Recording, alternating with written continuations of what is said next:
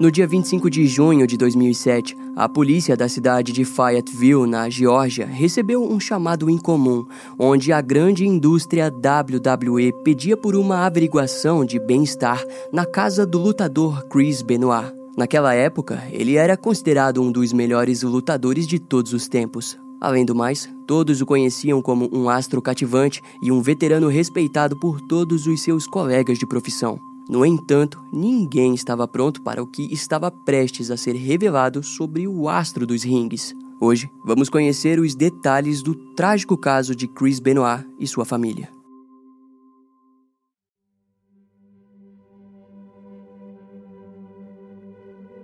Retomando a história, quando os policiais de patrulha chegaram na residência, logo notaram que havia algo errado e entraram no local. Lá, eles encontraram os corpos de Chris Benoit, o de sua esposa Nancy e de seu filho Daniel. Era uma verdadeira tragédia, e em pouco tempo o WWE foi informado que três corpos foram encontrados na residência, que havia se tornado uma cena de crime grave. A equipe forense observou o corpo de Nancy localizado num quarto separado da casa, envolto em um cobertor. Os braços dela tinham sido presos com cabos e os pés foram enrolados em fita adesiva. Haviam várias lesões em volta do seu pescoço, indicando um possível estrangulamento.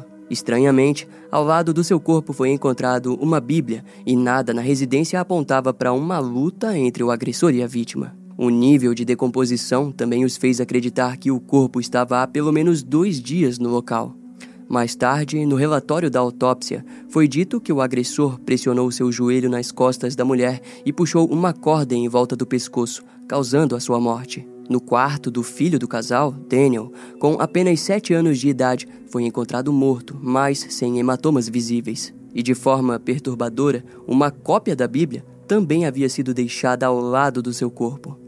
De acordo com o legista, ferimentos internos na região da garganta indicavam um estrangulamento. Também foi apontado que o agressor havia sedado o garotinho e provavelmente o matado quando estava inconsciente. E o cenário ficou mais compreensível quando o corpo de Chris Benoit foi encontrado na academia da residência, enforcado em uma das máquinas. Foi confirmado que ele enrolou o cabo da máquina de musculação ao redor do seu pescoço e aumentou os pesos para que se enforcasse. Inicialmente, a polícia encontrou uma fita adesiva manchada com sangue no lixo da cozinha. Os investigadores então teorizaram que Chris teria a usado para amordaçar provisoriamente a sua esposa. E no computador de Chris foram encontradas pesquisas recentes sobre o profeta Elias e sobre ressurreição de um menino morto. Aquilo apontava para as suspeitas de que Chris havia matado sua família e cometido suicídio o que aparentemente explicava a presença da Bíblia ao lado dos corpos. Diante o caso,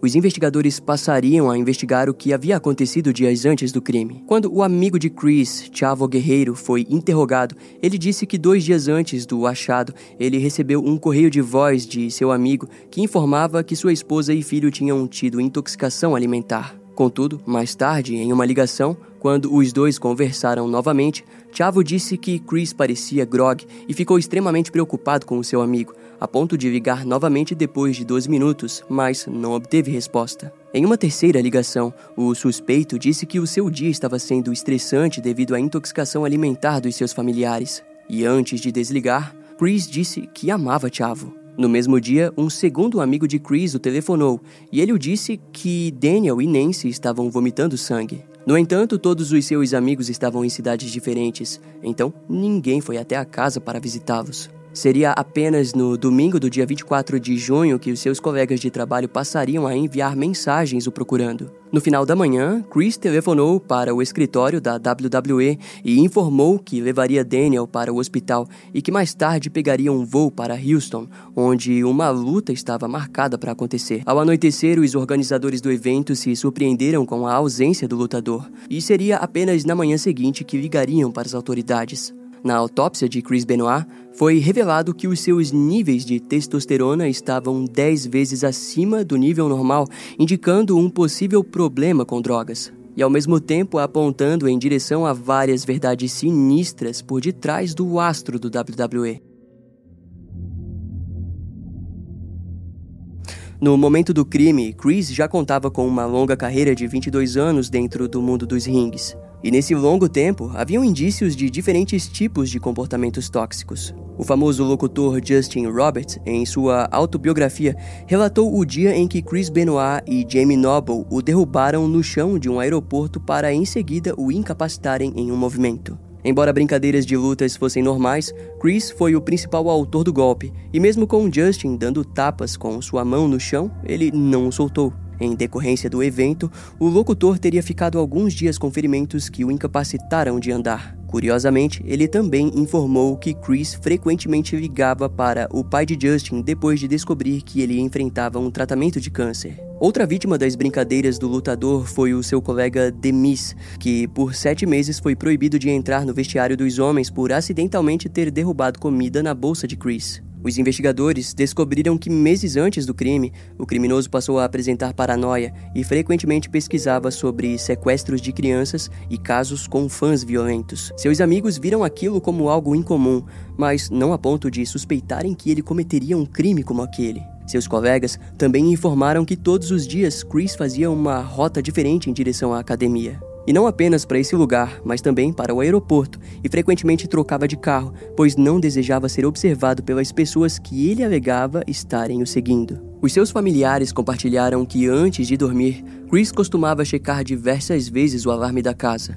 Mais aspectos interessantes do seu comportamento são vistos no passado, quando em 1994 Chris, sem querer, machucou um dos seus colegas durante a luta e acreditou que tinha aleijado ele. Com aquilo, o lutador entrou em colapso e depois do show acabou fugindo. Em seguida, um dos colegas o encontraria escondido dentro de um armário, onde chorava incontrolavelmente. Chris parecia ter ficado perturbado com a possibilidade de ter deixado seu amigo aleijado. Ele então foi consolado e enviado para o hospital junto ao seu colega. Anos mais tarde, mais um evento traumático aconteceria em sua vida quando, em 2005, o seu amigo e também astro de longa data, Ed Guerreiro, morreu. A causa da morte foi devido ao excesso de álcool em uma mistura com analgésicos, o rendendo insuficiência cardíaca. No funeral do seu amigo, Chris foi visto praticamente desesperado e triste. Após a perda, em diversos shows em homenagem ao lutador, Chris era visto chorando diante as câmeras. A esposa de Ed relataria que Nancy a contou que a morte dele destruiu o seu marido e estava afetando em vários pilares da vida. Chris passou a se isolar de amigos e familiares e tinha começado um diário para que pudesse superar a perda do seu companheiro. O homem até mesmo havia pensado em sair do WWE, mas aquilo era demais para Chris, que não estava pronto para largar o único mundo que conhecia. E para lidar com esse momento difícil, Nancy estava ajudando seu marido a abrir uma escola de luta livre em Atlanta, que deveria se chamar Benoit Academy. Os projetos e ideias estavam sendo discutidos, mas de certa maneira não era o bastante para acalmar a mente de Chris. Algo obscuro possivelmente estava acontecendo. Um fator que apoia isso foi de que após o encerramento das investigações policiais, os pertences de Chris foram enviados para sua primeira esposa no Canadá. Entre os itens havia uma Bíblia, e nela estava um bilhete que dava a entender que Chris estava se preparando a deixar essa terra, ou seja, cometer suicídio. E essa descoberta fez com que o caso passasse a tomar um rumo sombrio. Como dito mais cedo, o corpo do lutador estava com um nível de testosterona acima do normal, indicando um suposto abuso de drogas. E de fato, naquela altura, o assunto de esteroides era algo comum, e muitos jornais afirmaram que Chris vinha utilizando a droga há muito tempo. Diversos registros foram encontrados em que Nancy criticava o abuso por parte do seu marido com os esteroides, tanto que em algumas mensagens afirmava que não aceitaria a montanha russa de emoções que Chris parecia passar. Ela também criticou a maneira como o WWE não parecia se importar com o abuso por parte dos seus profissionais. Dessa maneira, as investigações recaíram no médico pessoal do lutador, Dr. Phil Estin. Assim, a WWE foi posta como objeto de interesse no Comitê de Supervisão dos Estados Unidos em sua relação ao projeto de bem-estar, onde deveriam prezar pela saúde dos seus profissionais. Mas eles responderam que as evidências forenses apontavam atos deliberados e não causados por excessos de raiva. A WWE explicou que Nancy foi amarrada e asfixiada, algo muito diferente de um espancamento.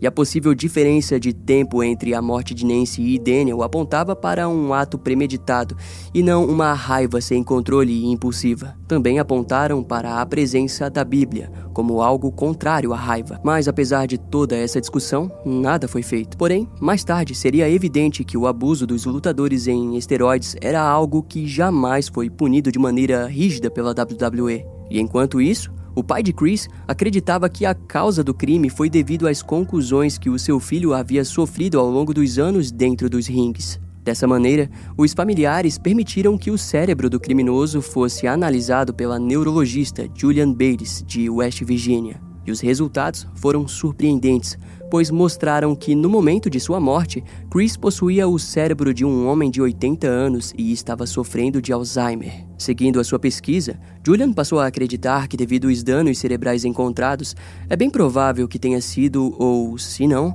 a principal causa do crime. A WWE, no entanto, foi contra a pesquisa e disse que se o cérebro de Chris realmente fosse de um homem idoso, não seria possível ele, por todos aqueles anos, jamais ter demonstrado dificuldade em realizar os movimentos de luta. Mas, curiosamente, ao longo dos anos, mais de 60 lutadores profissionais e representantes de de outros lutadores falecidos entrariam com ações contra a WWE, alegando que eles ocultavam os riscos de lesões cerebrais permanentes. A tragédia causada por Chris Benoit havia levado a WWE para o auge de suas polêmicas, ameaçando diretamente o futuro da indústria que havia construído. Mas enquanto isso, um memorial foi feito para Nancy e Daniel Benoit, onde foram cremados e colocados em urnas em formato de estrela do mar. Junto a eles, o corpo de Chris Benoit também foi cremado, mas o destino das cinzas nunca foi compartilhado pelos familiares. Entretanto, o caso voltaria a ganhar atenção depois que, em fevereiro de 2008, o médico pessoal de Chris Benoit, Phil Estin, foi acusado de prescrição excessiva de medicamentos em um caso não relacionado ao do lutador. E um ano depois, ele admitiu ter receitado as drogas.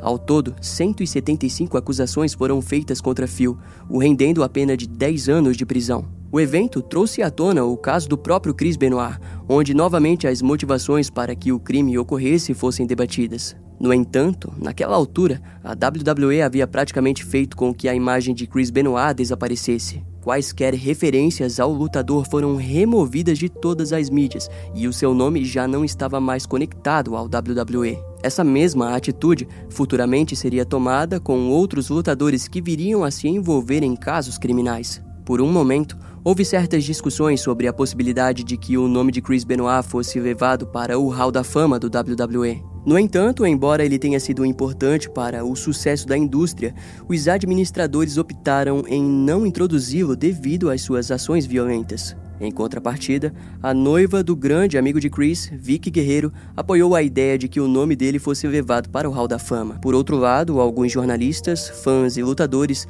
defenderam a inclusão não de Chris, mas sim da sua noiva, Nancy Benoit, que antes de sua morte havia sido gerente e manobrista de diversos eventos do WWE. Entretanto, isso não aconteceu. E de fato, com o tempo, o caso de Chris Benoit acabou afogando o nome das vítimas de suas mãos, algo que a mídia não parecia se importar. Sendo sempre apenas a imagem do lutador posta em frente às matérias, algo que comumente é visto em casos de famosos assassinos, que de certa forma são tratados como prioridade. No entanto, são as vítimas que jamais devem ser silenciadas, pois o assassino já o fez uma vez e não deve fazê-lo novamente. Dessa forma, o caso de hoje não foi sobre um lutador famoso, mas sim sobre um homem que injustamente tirou a vida de sua esposa, Nancy Benoit, e de seu filho, Daniel.